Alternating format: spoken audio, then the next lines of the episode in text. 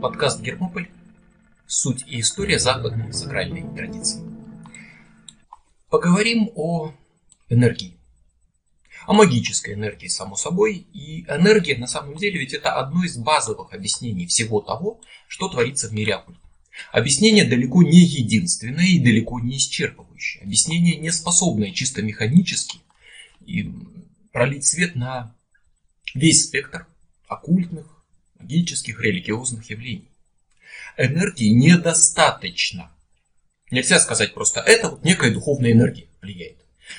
Этого не хватит, чтобы просто механически этим объяснить вообще все, но при этом энергия это объяснение практически несомненное, классическое, ортодоксальное и очень близкое к современному пониманию мира. Поскольку ну, сейчас, благодаря физикам, мы знаем, что мир сам состоит из энергии на самом деле. На уровне чистой физики это не вызывает сомнений. Берем алмаз, что видим? Самый твердый в мире камень. Берем такой волшебный микроскоп, увеличиваем его, видим атомы. И понимаем, что алмаз это набор атомов, которые в узлах там, кристаллической решетки раскиданы между ними вакуум. И алмаз, по сути-то своей, практически пустой увеличиваем еще больше, рассматриваем атом и видим, что это не что-то цельное, это набор частиц, которые состоят из других частиц и так далее, пока не дойдем до фундаментальных частиц, которые уже не наборы других частиц, а своего рода скорее сгустки энергии. Фотон, электрон, кварк, они не состоят из какой-то материи, из чего-то еще. Это не комочки материального какого-то образования, это комочки энергии которые образуют другие частицы, складываются в атомы, молекулы, вещество, создают в том числе алмаз или ваше тело, но по сути своей, если вот так мы в глубину заглянем чисто физически, мы увидим, что все это состоит из энергии. Формула Эйнштейна, знаменитая Е равно МЦ квадрат, это э, то, сколько энергии содержится в конкретной массе материи. Можете посчитать, сколько энергии в вас конкретно заключено, потому что материя по сути своей это уплотненная энергия. Частицы такие всплески на поверхности единого энергетического океана, а дальше все из них складывается в материальные тела, и по сути своей все мы это и есть всплески на поверхности энергетического океана. Вся Вселенная это один единый общий океан энергии. И люди далеко не сегодня, не вчера это узнали, и древний китайский философ Сун Чанцзя уверял, что, цитирую, космос – совокупность энергии Ци. Когда энергия рассеивается, она пронизывает все вещи. Когда она сгущается, она облекается в материальную форму и образует феномен. А когда форма разрушается, то все возвращается к первоначальному состоянию. То есть, о чем он говорит? Все есть энергия. Энергия уплотняется, становится материальными предметами. Материальные предметы разрушаются, снова становятся чистой энергией он говорит о ЦИ. И это одна из самых глобальных и проработанных именно теорий энергии именно вот такого рода. Такого рода, я имею в виду уже в данном случае говоря, это не физику, а оккультизм. Такого рода, то есть э, оккультной, скажем так, энергии, магической, имеющей отношение к нашей теме. А в Китае вообще обширнейшая школа оккультизма, и почти вся она основана на идеях ЦИ. У других народов, там в Азии есть то же самое, Ки, Кхи и так далее, в Японии, в Корее, много где она известна под разными именами, и много где она вообще в мире известна. Но вот начнем с ЦИ, а потом перейдем к Западу и посмотрим, что есть в нашей западной традиции с прошлых веков и до наших дней. Это не просто энергия. Это особая энергия, фундаментальная, самая глубинная, лежащая в основе самого мироздания. Все есть ци. И эта энергия связана с человеком. Она может направляться человеком по его усмотрению. То есть, да, на чем основан цигун? На том, что человек передвигает в своем теле энергию ци. Она подлежит также своего рода механическому управлению. На нее можно повлиять с помощью выбора времени, места, расстановки нужных предметов, направления, в котором выходит из квартиры входная дверь, стоящий где-то фонтан, висящее зеркало, это должно повлиять на энергию ЦИ, на чем основан в том числе фэншуй, например. ЦИ – это универсальная энергия Вселенной, в том числе энергия, текущая внутри человека и связывающая его с миром вокруг, а также связанная с его сознанием и дыханием. Все состоит из ЦИ. ЦИ связывает все.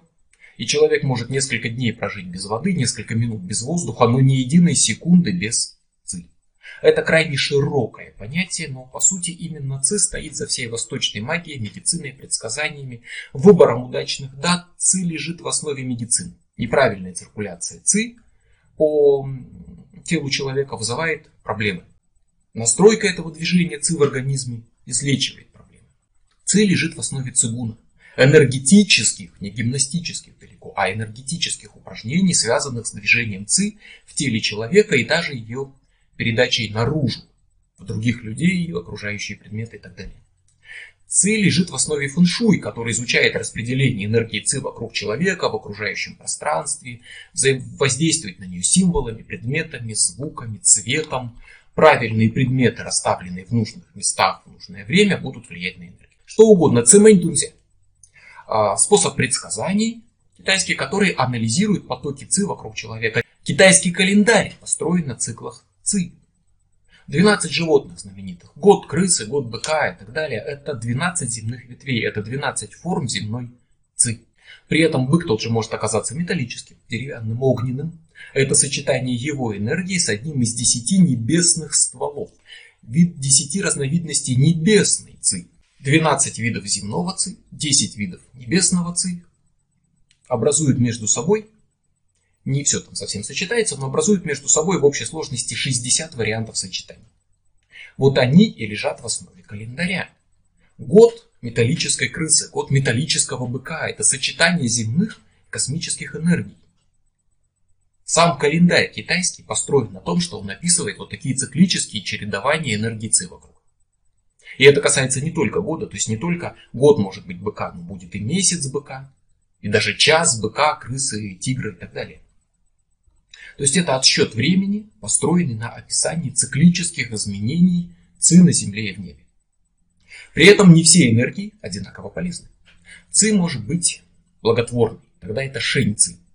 Ее нужно привлекать, приванивать. Она принесет здоровье, удачу, всяческие блага. А может быть шаци, негативная, негармоничная или просто слишком мощная энергия, которая становится вредоносной, ведет к проблемам, к бедам, к болезням. Так же, как может быть тепло, а может быть слишком жаркий тепловой удар, слишком много энергии. Также может быть энергия пассивная, застойная, реже вспоминаемая си-ци, это энергия, которая накапливается в местах тьмы, покоя, захолустья. Это не всегда плохо. Задерните шторы, чтобы стало темно. И в комнатне начнет накапливаться си-ци. И это пойдет на пользу, если вы ложитесь спать. Пребывать в покое нужно среди спокойной. А вот постоянное пребывание в течение всего дня в такой обстановке приведет к упадку сил, депрессии, поэтому темнота, загроможденность, куча хлама, теснота, даже стояние в автомобильной пробке или ожидание в многочасовой очереди в поликлинике к терапевту – это все источники си-ци застойной энергии, которая лишает вас, вас сил. Но популярней ша-ци, именно вот эта негативная энергия, она служит такой извечной пугалкой, говорят, что перекрестки, шпили церкви, сосохшие деревья, острые крыши, в общем случае без учета миллиона тонкостей, на которых стоит фэншуй и все прочее, вот они будут источником негативной энергии шацы. И шацы подразделяют в свою очередь на множество категорий, говорят про ша воды, например, который создается направленным движением. Текущая вода, бурлящая, шумящая, прямо текущая, не имеющая каких-то изгибов по вертикали, по горизонтали. Точно так же, например, дороги приравниваются к рекам. Там нет воды, но там соблюдается принцип направленного движения. Там машины текут, текут и текут. Поставили большой шумящий фонтан, вот, чтобы прям с большой высоты вода рушилась вниз в самом центре большого делового здания. Вот решили сделать такой супер дизайн, 5 этажей, и насквозь по центру течет вода. Мастер фэншуй может в какой-то ситуации сказать, что это вы сделали источник ша воды, который, в частности, может вызвать проблемы с сердцем у тех, кто обитает в этом здании.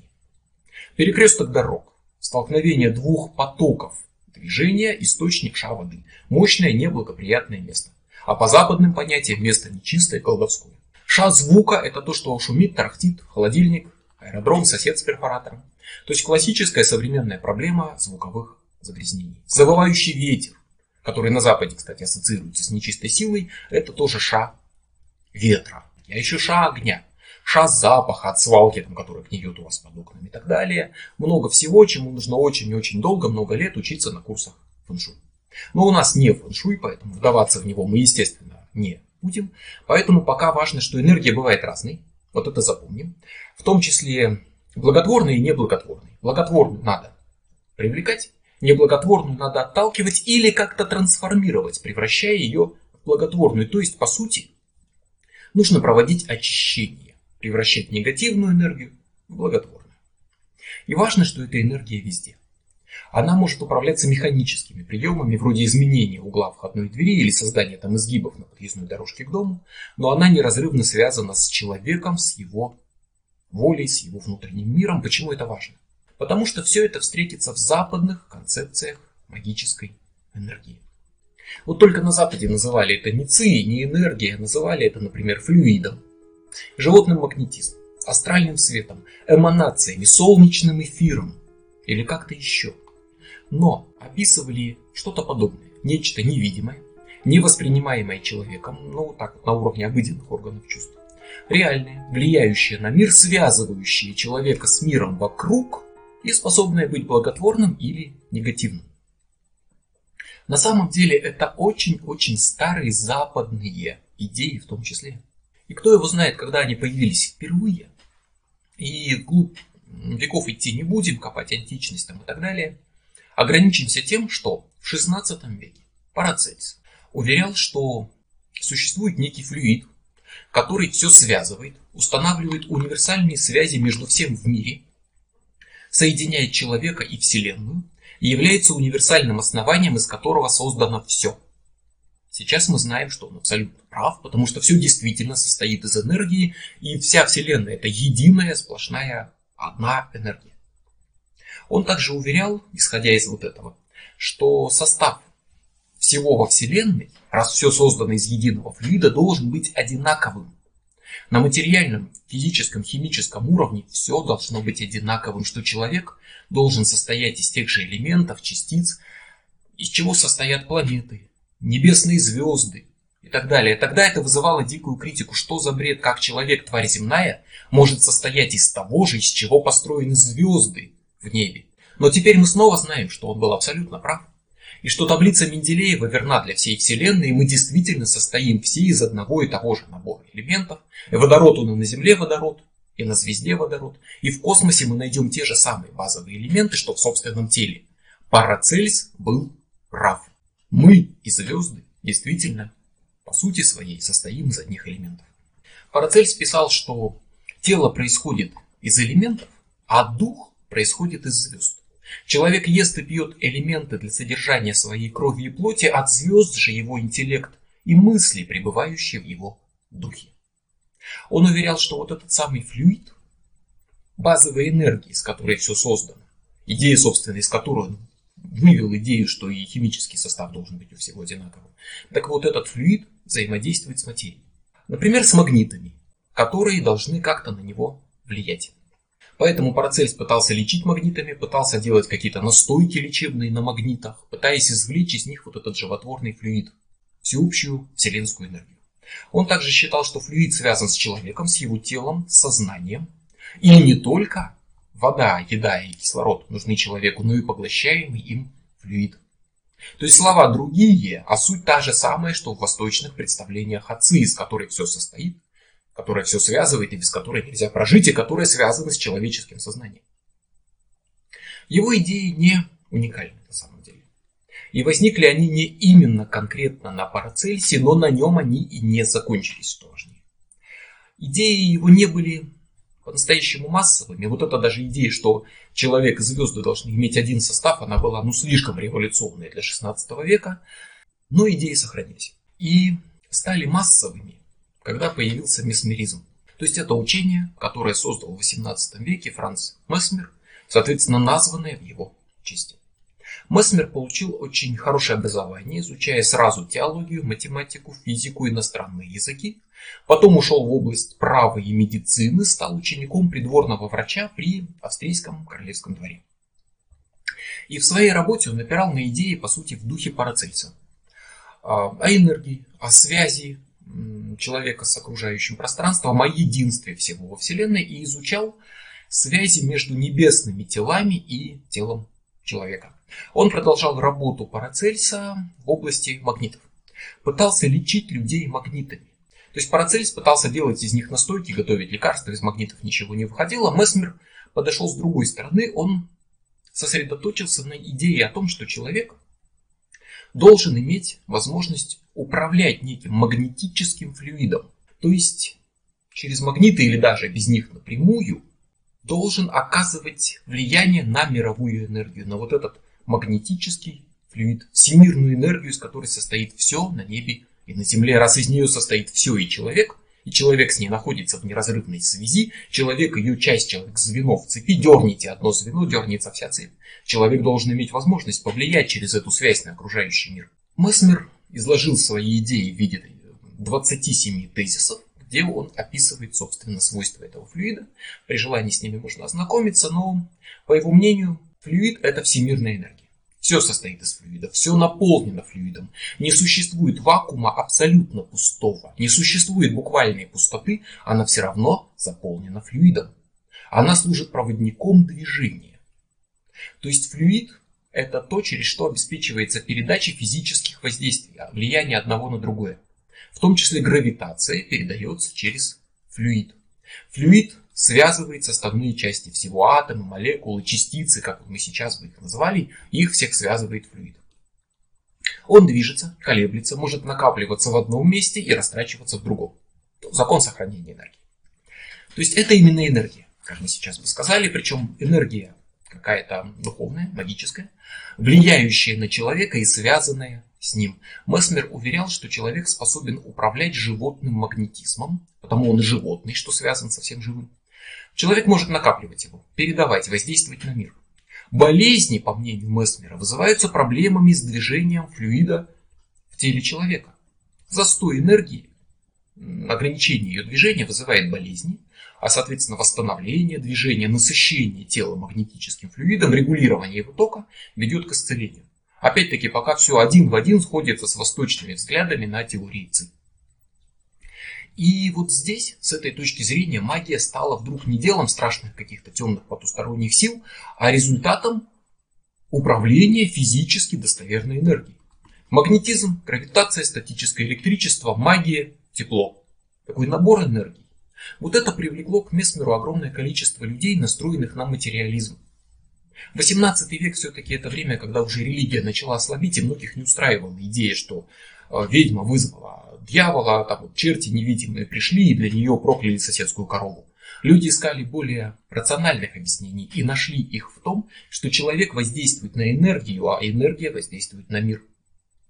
Снова как в восточных учениях, когда мастер цигун посылает внешнюю ци, направляет ее поток в другого человека, чтобы его исцелить или наоборот повредить ему или разогнать облака в небо. То есть очень много стало в месмеризме людей, которые искали объяснений, выходящих за пределы религии. Месмер стал популярен, он сначала в Париже, потом за его пределами, демонстрировал свои эксперименты, брался лечить людей флюидом, мог вызвать у них конвульсии или глубокий транс по своему желанию, направляя этот флюид. Месмер объяснял флюидом магические явления, объяснял экзорцизм, и подобные ему какие-то явления именно флюидом. То есть, по мнению Месмера, читая молитвы, проводя обряд, священник, сам того не зная, просто настраивает самого себя на то, чтобы создать ток флюида, который исходит к пациенту и влияет на него. То есть он посылает поток духовной энергии, можно сказать, поток ЦИ, влияя на других людей, в том числе во время, например, сеанса экзорцизма, а все молитвы, ритуалы, святая вода, это все действует на него самого, чтобы привести его в правильное состояние сознания, при котором он начнет испускать вот эту энергию. Месмера возносили и боготворили. Месмера проклинали. Месмера подозревали в том, что у него есть какое-то хитрое намерение, что его сеансы впоследствии вызовут эротическое влечение, сексуально привяжут его пациентов к нему и лишат их воли и сделают их его рабами. Месмер лечил людей по своим методам по всей Франции, за ее пределами. Сотни людей вступили в его общество вселенской гармонии. его собственная организация, где изучали, практиковали, применяли работу с вот этим животным магнетизмом, с флюидами. А потом грохнула французская революция, и всем стало не до флюидов на самом деле. Вот тут по большей части о политику вся эта идея и споткнулась. Но важный момент. Месмер был ориентирован на науку, на технологии, на достижение результата именно техническим путем. Восточные все вот эти работы с ЦИ и так далее, и рассуждения о духовной энергии в каких-то более современных, тоже религиозных течениях, там в огне йоги, допустим, и так далее, более направлены на человека, на его внутренний мир, на его духовное развитие и способность взаимодействовать с флюидом Месмер, как такой закоренелый представитель западной цивилизации, во многом напирал на технику. Он искал чисто технические способы управления вот этой вселенской энергией, флюидом. Ну, собственно, шацы, например, тоже пытаются, например, отражать специальными зеркалами, там зеркало Багуа, которое должно послать энергию обратно тому, от кого она пришла.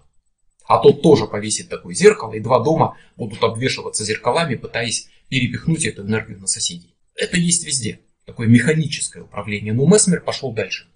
Он изучал возможность направления этой энергии зеркалами, магнитами, управление энергией с помощью звуков, запахов, цвета, пытался сохранять ее в воде, чтобы люди могли принимать целитель, целительные магнетические ванны. То есть, по сути, он освещал воду, чтобы люди потом впитывали эту энергию. Он пытался насытить флюидом музыкальные инструменты, опять-таки, по сути, осветить их, чтобы потом, играя на этих музыкальных инструментах, через музыку передать флюид слушателям. Он создал специальные бочки, обратите вот здесь внимание, для накопления вот этого магнетического флюида. Он считал, вот тут подходим к важным уже техническим моментам. Он считал, что железо должно взаимодействовать, вообще металлы с магнетическим флюидом. И если взять деревянную, то есть из диэлектрика, и по сути своей органического диэлектрика бочку, и набить ее железными опилками, то вот на границе вот этого слоя органического диэлектрика и железных опилок возникнет некий ток флюида, и он начнет притягиваться и накапливаться в металлической крошке.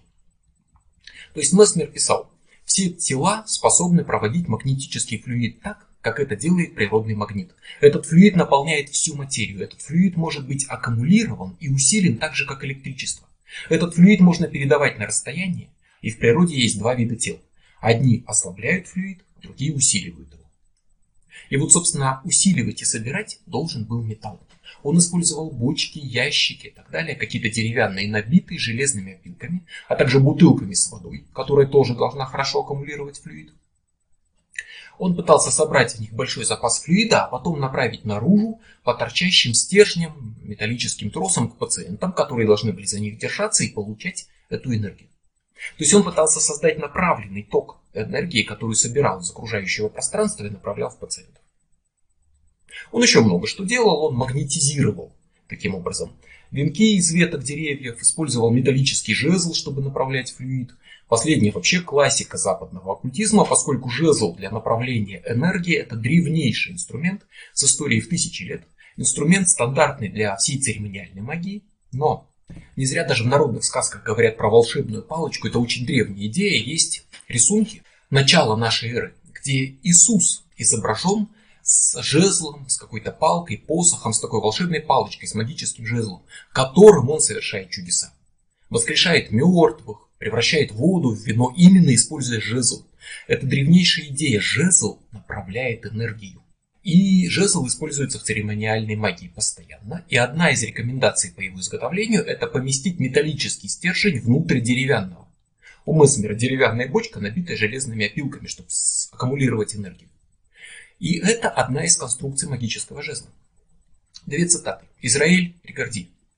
Ствол жезла изготовь из дерева. Сделай его округлым, гладким и полым, а в полость помести магнитный стержень такой длины, чтобы он выступал из деревянного ствола примерно на дюйм. Роберт Лонг. Особую проблему при изготовлении жезла огня представляет то, что в нем должна быть магнитная проволока, проходящая через его центр от одного конца к другому. То есть у нас снова органический диэлектрик, дерево, а внутри он заполнен металлом. То же сочетание, что в бочках Месмера, которое должно накапливать энергию и передавать ее. Вот и Месмер пытался металлическим жезлом передавать энергию. Вот эту конструкцию. Дерево, металл. Ее запомним, она еще будет в разных формах. Месмер ушел. Появился Карл фон Райхенбах. Ученый из Прусской академии наук, человек, который изучал нервную систему, при этом изучал геологию, открыл парафин, разработал теорию, посвященную оду. Од вообще в оригинале это понятие из скандинавской германской мифологии. Это некая сила экстаза. Собственно, имя бога Один происходит от слова от, поскольку Один это тот, кто дает этот самый от, высшее вдохновение, которое меняет человека, превращает его в мага, в поэта, в берсерка, но позволяет выйти за обыденное состояние сознания. Собственно, сам Один покровительствует магам, поэтам, берсеркам, скальдам. Вот что у них у всех общего? Экстаз, вдохновение, которое вырывает из обыденного состояния, как сейчас сказали бы, измененное состояние сознания. И вот то, что его-то приносит, некая высшая энергия, вот это вдохновение, это од. И вот это понятие использовал Рахенбах, чтобы обозначить всю ту же самую жизненную силу, магическую энергию Вселенной, связанную с человеком и связывающую все в единое целое, в том числе и человека со Вселенной. И вот тут у него появляется то, чего пока не было. Он вот этот свой от поделил на две части. По его мнению, от не весь полезен. От, вот эта энергия, может быть позитивным, а может быть негативным. От может приносить благо, а может вредить. Как ци, которая может быть шенци, а может быть шацы. Поэтому важно не просто собирать подряд всю энергию и радоваться, надеясь там излечить всех на свете от всего на свете, а собирать только полезную энергию. Месмер не заморачивался сортировкой. Он просто собирал энергию, весь этот флюид и пытался направить к пациентам. И, возможно, поэтому его попытки лечить людей, в общем-то, ничего особо так и не дали. Он собирал все. Райхенбах обратил внимание на то, о чем, собственно, на Востоке знали всегда, что не вся энергия полезна, из нее, из всего ассортимента нужно выбрать только нужную и благотворную. И от в себе человек может накапливать и направлять. От может быть позитивным, негативным, но главное, что Райхенбах, в отличие от Месмера, не работал с технологическими какими-то методами. Он не пытался делать устройства, которые будут с ней взаимодействовать, он сосредоточился на экспериментах с людьми. По мнению Райхенбаха, то есть от могут ощущать сенситивы, люди особо чувствительные. То есть, ну, говоря современным языком, люди с экстрасенсорным восприятием. Люди чувствительные к адической энергии. И это примерно, по его мнению, один из 15-20 человек. То есть не такое и редкое явление. Поэтому сензитивов он нашел довольно много и провел с ними сотни экспериментов. И, разумеется, от, вот эта адическая энергия связана с волей человека. Человек может ее направлять, собирать, а, испускать из наружу, из тела, из рук, из рта, из глаз. Про глаза обратите внимание, они еще будут. И это опять соответствует идеям цигун. Человек может направлять ток энергии ЦИ в своем теле или испускать ее наружу. Райхенбах описал опыты с кристаллами и с магнитами, в которых сенситивы ощущали и описывали адическую энергию, которая входит в кристалл или магнит и выходит из него. Это были опыты в разных странах с разными людьми, но с одним и тем же результатом. Ангелика Штурман, его лучший сензитив в 1844 году, научилась видеть от напрямую. А, кстати, на Востоке тоже говорят про мастеров цигун, а, мастеров фэншу и так далее, которые видят ци непосредственно. Они просто видят эту энергию и могут с ней взаимодействовать. Так вот, она научилась видеть от. И каким образом ставился эксперимент? Она заходила в темную комнату, без малейших намеков на свет, где был спрятан кристалл кварца. Она не видела ничего, но она видела от который взаимодействует с кристаллом кварца, накапливается вокруг него, видела такую сине-желтую ауру вокруг кристалла, подходила в темноте и брала кристалл, потому что не видя ничего, она по вот этой энергетической ауре его находила в темноте. То есть кристаллы, в том числе кристаллы кварца, особым образом взаимодействуют с этой энергией. Вообще-то это не новость, конечно. Уж то, что о кристаллам, камням особенно кварцу всегда придается большое значение в мире оккультизма, но это еще будет важно. Также опыты Рейхенбаха привели, привели его к выводу, что от поступает от небесных тел, от Солнца, от Луны, то есть небесные ци, как было уже упомянуто, что его можно собрать и направить трубкой, тростью, жезлом. Снова та же идея, магический жезл, флюид Месмера. Все снова сводится к тем же самым идеям. Он говорил, что от может передаваться по проволоке, как проволока внутри магического жезла или как в опытах Месмера, у которого флюид из бочки должен был по железному стержню направляться к пациенту. Что от может быть разного уровня и качества, он содержится в, в свете разных цветов, накапливается в воде, и чувствительный человек может отличить легкое отличие вкуса воды, насыщенной одом и ненасыщенной. Что от связан со всем живым, образуя энергетическую ауру вокруг живых организмов и даже умерших организмов. И скопление ода присутствует на могилах, обеспечивая в том числе вот то, что люди считают призраками и так далее. Отом он объяснял нимбы, мандорлы на иконах, на картинах всего мира. Вот это вот сияние вокруг святых, это не что иное, как ореол адической энергии вокруг энергетически сильного человека. И вся Вселенная – это океан Ода, это вместилище энергии. Райхенбах сосредоточился именно на экспериментах с восприятием энергии сензитивами. В отличие от Месмера, который искал именно способ технически управлять этой энергией, использовать ее. И, повторюсь, предполагалось, что в человеческом теле мощный источник Ода – это глаза – чем, в частности, объяснялись, например, какие-то идеи там, про то, что всегда говорят, что дурной глаз там сглазил человека и так далее, что как-то всегда это ассоциируется с глазами, что глаза должны быть одним из тех мест в организме, через которые человек может испускать эту энергию.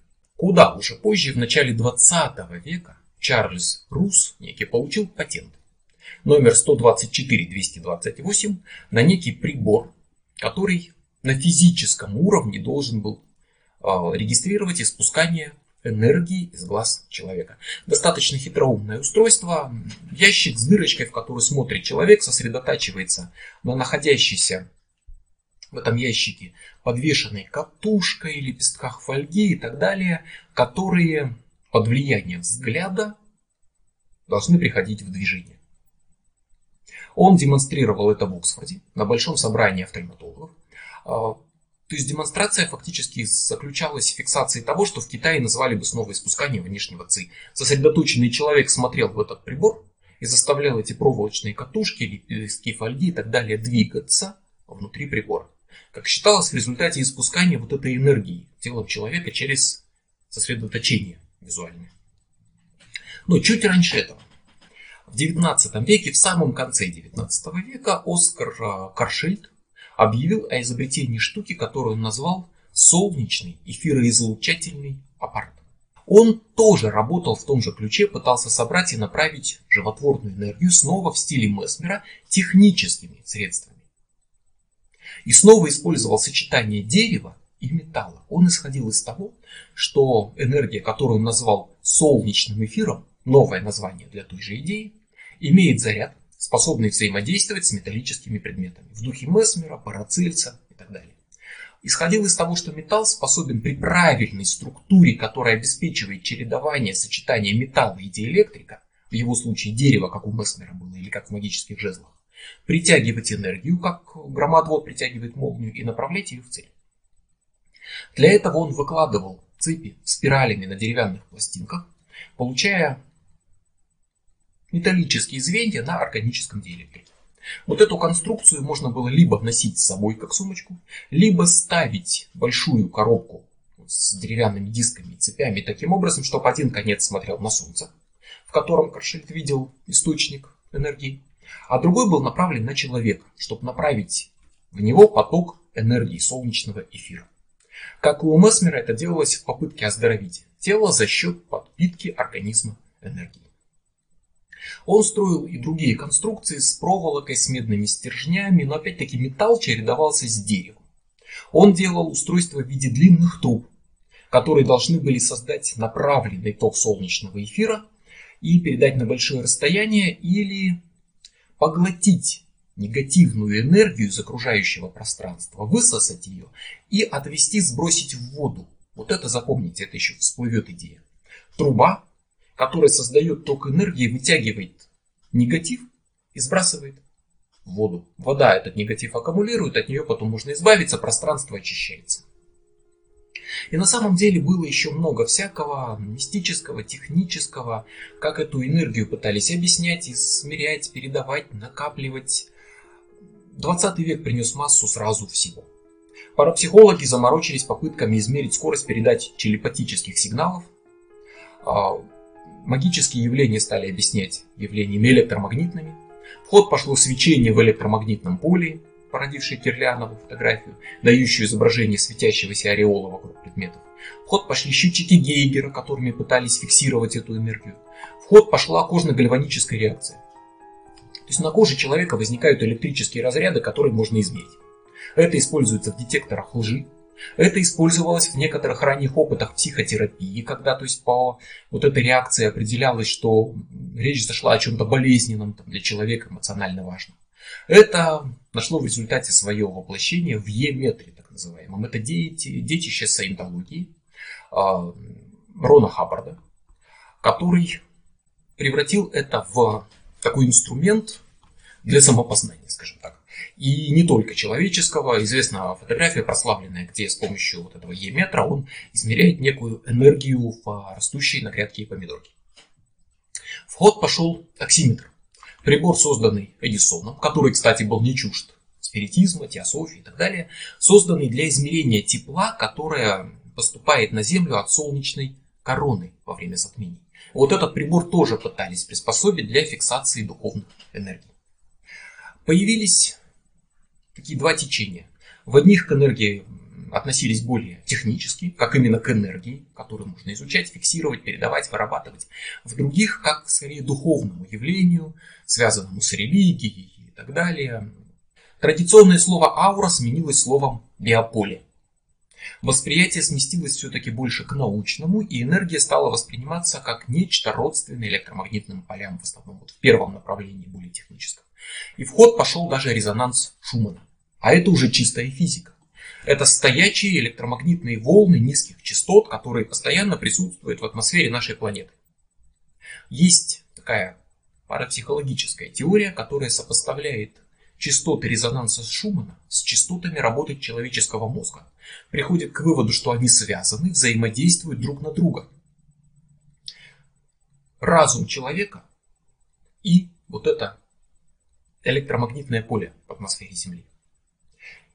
Отсюда делается вывод, что человек взаимодействует на все остальное вокруг обоюдно. Человек на мир, мир на человека, что эти частоты резонанса Шумана связывают, синхронизируют все жизненные ритмы всего живого на Земле. И именно на эти частоты в одну из теорий возлагается ответственность за паранормальные явления. То есть с этой точки зрения частоты, вот эти электромагнитные резонансы Шумана, должны быть тем полем, которое соединяет все разумы в единое целое, позволяет мыслям покидать черепную коробку, передаваться другим людям, воздействовать на мир как нечто нематериальное, которое все охватывает, связывает, делает единым целым и связывает человека с окружающим миром, точно так же, как флюид, как энергия ЦИ и все остальное. И тут нет конца и края теории и религиозным, и техническим, чего только нет, и даже конспирологическим. Не будем размениваться на все и вернемся к главной линии вот этой западной магической энергетики, так скажем, Парацельс, Месмер, Рахенбах, Кашель, кто следующий? Пока у нас на повестке дня западные энергетические идеи, которые вполне согласуются с учением о ЦИ. Есть энергия, которая все пронизывает, связывает. Она связана с человеком, может им направляться, управляться.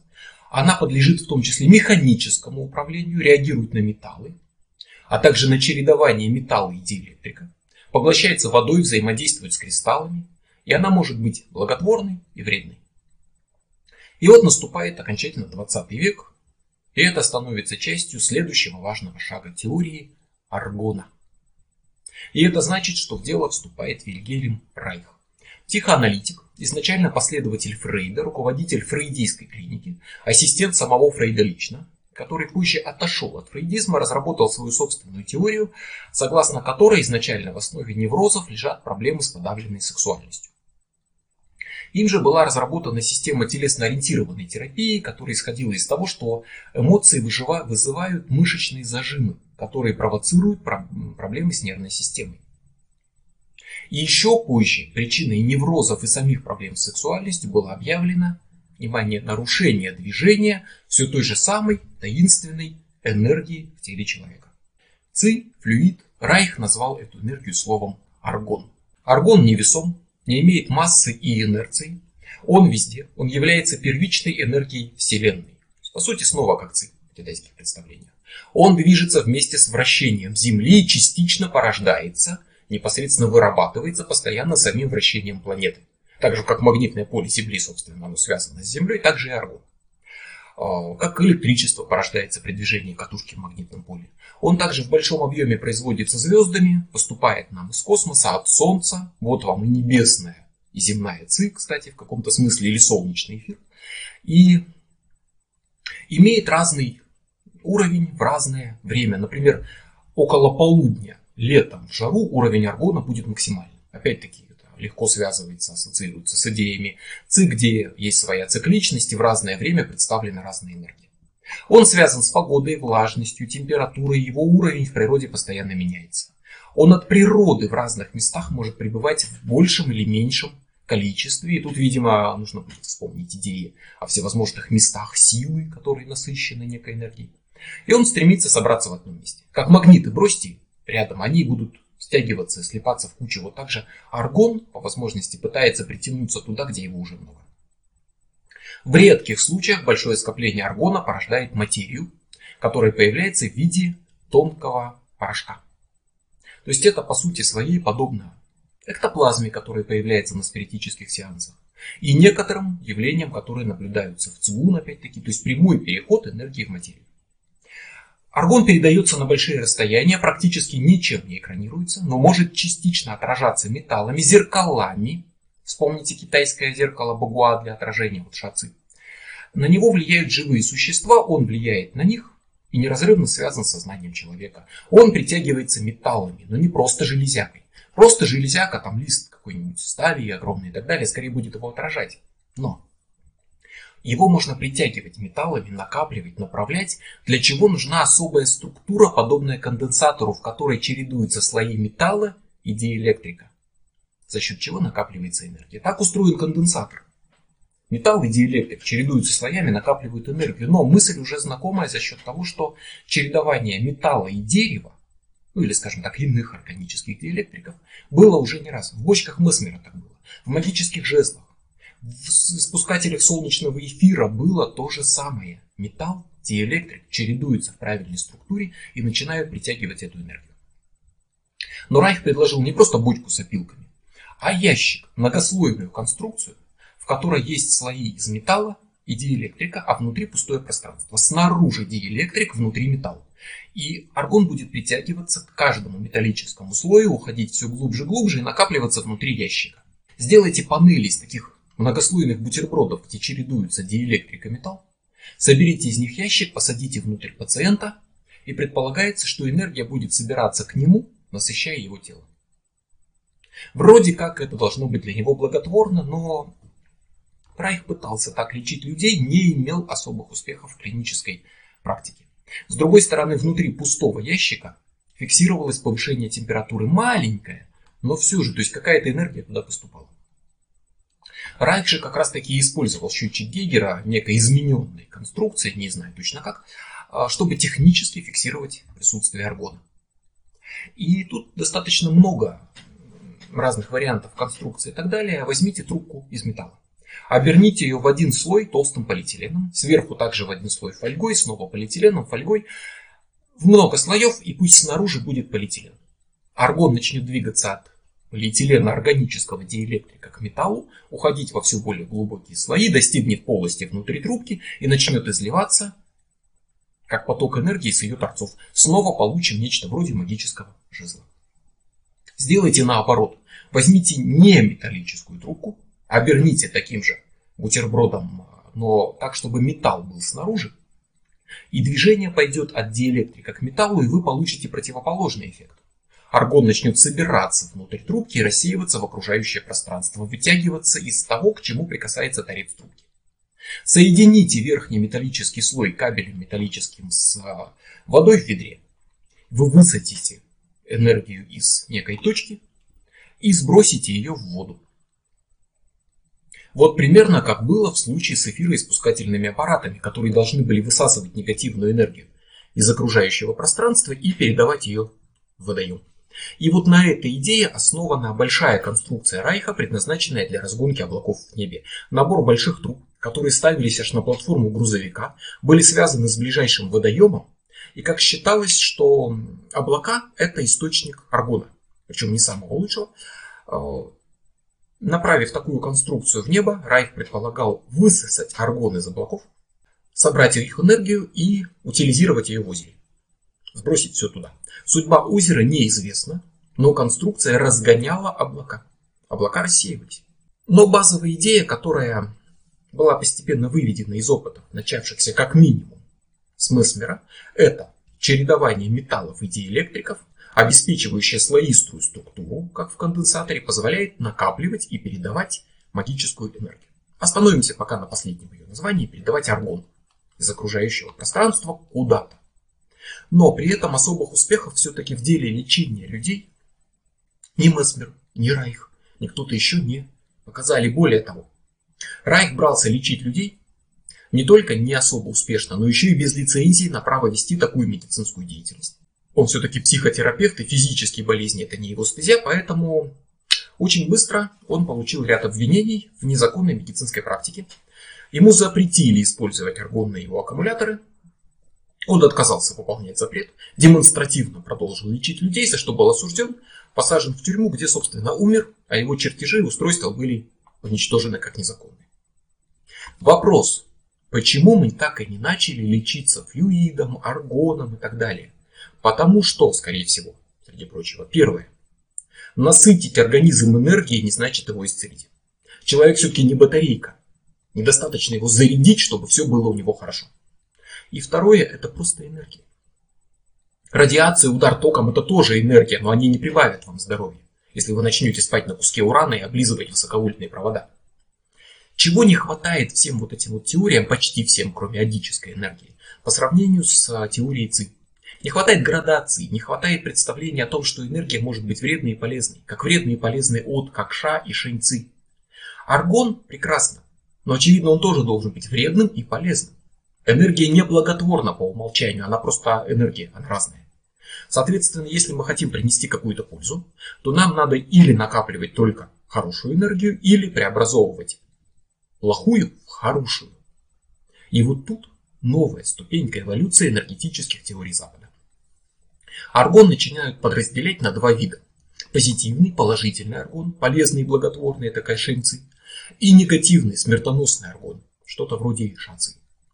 Этого не было у Месмера, это не учитывалось в ящиках Райха, но надо либо собрать благотворную энергию, только ее, либо собрать вообще всю энергию, очистить, сделать позитивной, трансформировать.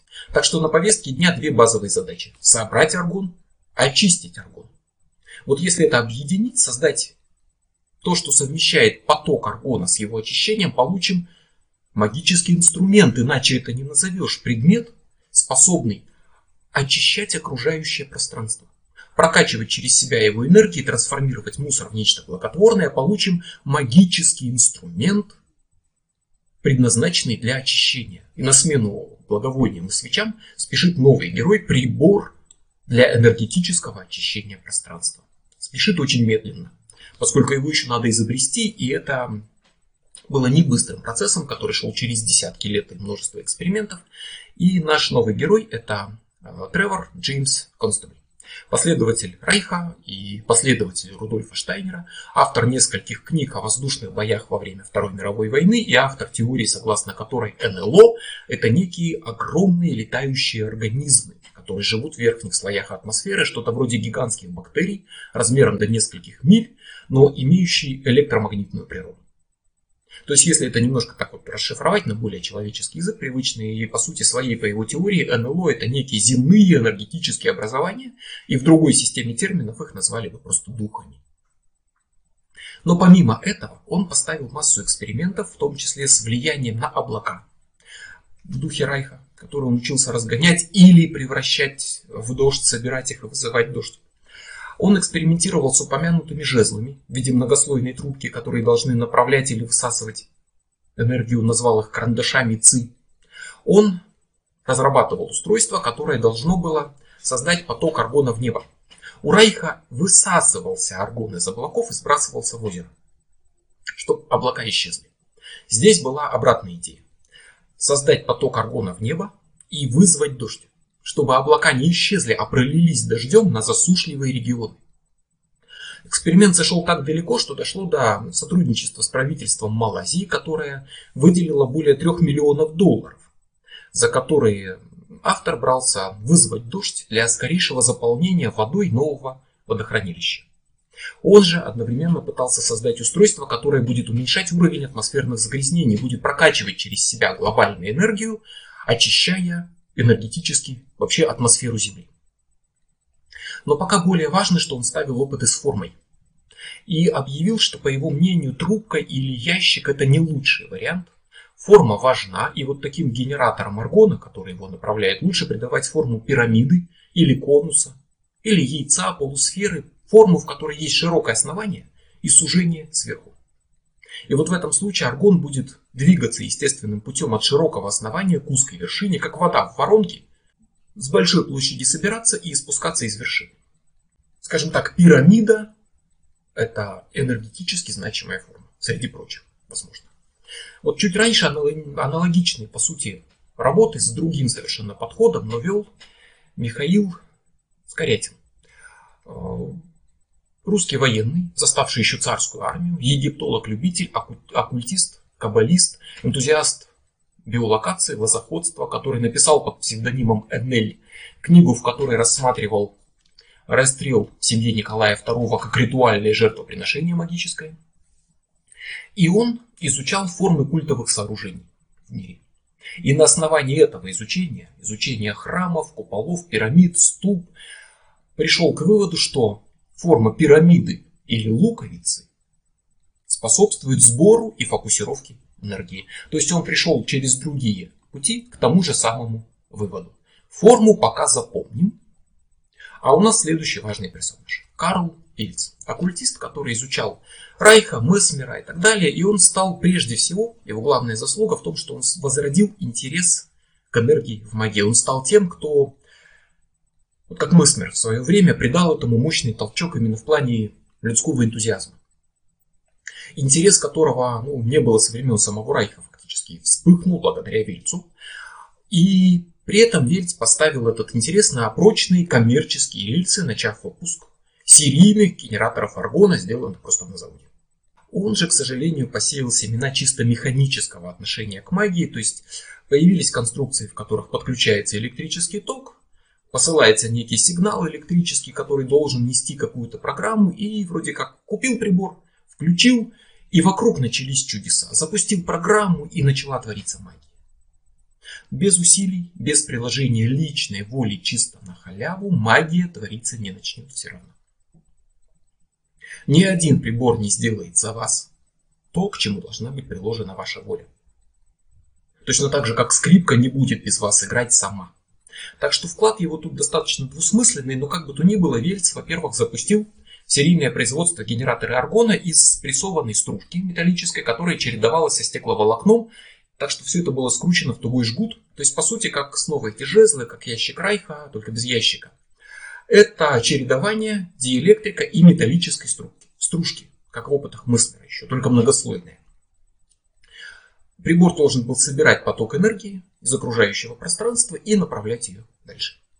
Пока непонятно зачем на самом деле. Но это уже конец 20 века, это изобилие современных материалов, которые подарила нам органическая химия и так далее. И в 92 году в ход идет то, чего не было раньше, то, на что никто не обращал до этого внимания, эпоксидная смола. Синтетический материал, да. Но это именно органическая смола. И вот это действительно уже очень значимый вклад в дело, начатое еще Месмером.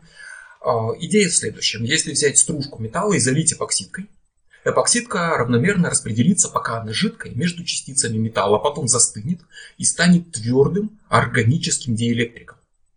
Когда-то использовалось дерево, теперь эпоксидная смола. Но в результате у нас получится не просто слои, как в жезлах или в ящике Райха, а у нас каждая частица металла будет окружена смолой, и у нас получится совершенно неимоверное количество слоев, тысячи слоев. Не просто бочка из дерева внутри металл или деревяшка внутри металлический стержень, а каждая частичка металла станет вот таким отдельным слоем, который притягивает энергию. Поэтому чем больше слоистость, тем сильнее притяжение аргона. Поэтому такая штука должна радикально в разы сильнее собирать энергию. И вот такая штука получила название аргонит. Материал из эпоксидной, как правило, хотя есть варианты смолы и металлической стружки. И она решила проблему эффективного сбора и накопления аргона.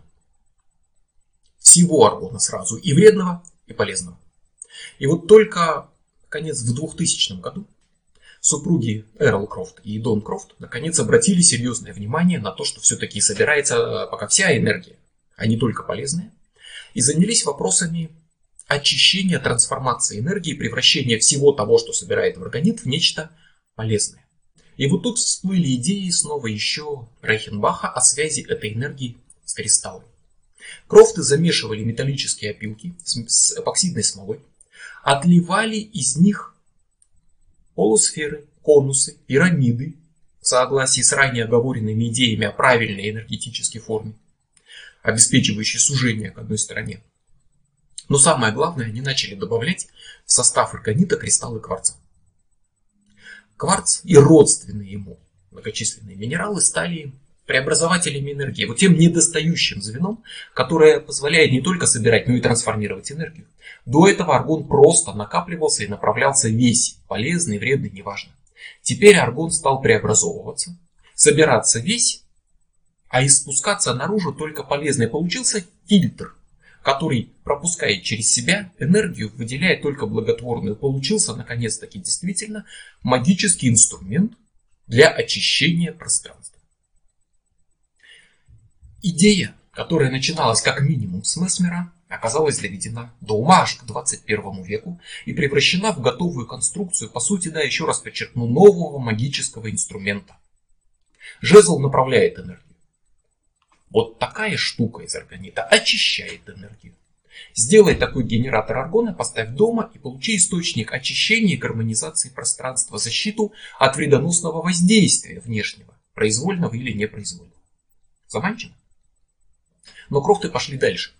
Дальше, чем просто забота о своем доме, они обратили внимание на окружающую среду, на проблемы экологии, на техногенные источники нездоровой энергии, вышки сотовой связи, ЛЭП, электростанции, то, что буквально вырабатывает энергию, а также на военные базы, стрельбища, некоторые природные точки, то есть то, что можно счесть источниками негативной энергии. И запустили идею очищения не только мира рядом с собой, а мира вообще – и возникло движение дарителей аргона. Прямо сейчас, вот в этот момент, энтузиасты в этом движении по всему миру делают генераторы аргона. Заливают эпоксидкой стружки и так далее. Это не так просто технически, там свои тонкости. Закатывают в них кристаллы кварца, красят их, чтобы было похоже на камни. И разбрасывают в неблагополучных местах, например, вокруг АЭС. Или рядом с телевышками чтобы в меру сил устроить глобальное очищение всего мира, чтобы в таких местах энергия преобразовывалась в нечто благоприятное и экологическая ситуация улучшалась. Это стало массовым общественным движением, хотя с другой стороны появилась и другая группа энтузиастов, которые печальным образом впали просто в буйство фантазии, конспирологии. И там в дело идет антигравитация, вечный двигатель, пришельцы, заговоры, размышления на тему, может ли поток аргона сбить с небес летающую тарелку и как на это отреагируют инопланетяне. И все это доходит до душераздирающих рассказов о том, что органит нужен, чтобы разогнать туман, который вовсе не туман, а тайное оружие рептилоидов, которое работает на спутниках, поставляемых земным правительством, которое находится во всемирном заговоре, которое приучило людей курить, потому что разбросанные по всему миру окурки мешают работать генераторам аргона. Вот если вот это вот убрать все в сторону, что у нас останется? Стройная линия теории в своих базовых положениях схожая с воззрениями на тему ЦИ. Теории, проходящие через несколько веков западной сакральной традиции, связанной с попытками накопить энергию, чередуя металл и диэлектрик, очистить ее и получить инструмент для очищения. Для разнообразного очищения конструкции могут быть очень многообразными. Это может быть металлическая стружка, залитая в эпоксидную смолу с печатанным кристаллом кварца. Это может быть ритуальный жезл, кулон, который можно носить на себе для личного очищения, как такой своеобразный амулет для защиты от негатива. Это может быть шкатулка, в которой лежит предмет который подлежит очищению. То есть, да, можно было зарыть в соль, опустить в проточную воду, окурить очистительным благовонием, а можно поместить в шкатулку из органита со стружкой, смолой, кварцем и так далее, и получить очищение за счет нахождения внутри. Самая тут ортодоксальная классика это пирамида или конус из смолы, в верхней части которой установлен кристалл кварца, а дальше пирамида заполнена слоями металлического наполнителя разного размера. Тончайшая металлическая металлический порошок, крупка, стружка, рубленная мелкопроволока, мелкие шарики разного диаметра, которые расположены внутри вот этой отливки таким образом, что создаются слои, которые к основанию пирамиды становятся состоящими из все более и более крупных кусков металла. Предполагается, что организм собирается в широком основании заполненным крупной фракцией и движется вверх, притягиваясь все более, более, более мелкой, и таким образом мощно фокусируется на кварце, откуда испускается положительная энергия. И стоя в доме, такая пирамидка становится инструментом постоянного очищения, если она сделана именно так. Важна структура, это не украшение. Более того, ничто в таких делах не работает без приложения личной воли, поэтому не стоит надеяться на генератор, слепленный на конвейере без участия человека. И уж точно не стоит пытаться украсить его, пихая внутрь камешки, цветочки, камушки, заливая туда статуэтки. Не надо думать, что если вы залили смолой в пирамиде кучу монет, то это позволит привлечь конкретно денежную энергию, и у вас появится в доме богатство. Нет, вы получите плохой органит из очень крупных металлических кусков, который не будет работать. И это все. Такое устройство это очень узкоспециализированный инструмент. Инструмент для очищения пространства. Одно четкое предназначение. И одна по сути своей четкая конструкция, очень многообразная, но по сути своей в базовом принципе одна. Чередование органической смолы диэлектрика, еще как в опытах Месмера, и крупинок металла разного размера который становится все мельче и мельче по мере движения к кристаллу кварца, что создает сбор притягивания вот этой энергии, аргона, ода, флюида, назовите как угодно, к кристаллу, который спускает энергию очищенную, позитивную. И стоя на полке, вот такая пирамидка, набитая стружкой, проволокой, шариками, становится стражем, который оберегает и очищает ваш дом. И пока пусть западные воззрения на энергию в магии не дают нам вот такой грандиозной перспективы, как теория ЦИ, идеально разработанная, но зато дают нам инструмент для очищения. Дают нам свою сугубо западную систему воззрения на энергетические центры человека. Как вот чакры в Индии или Дантянь, да, хранилище ЦИ в китайской системе. Дают нам западные энергетические упражнения и медитации.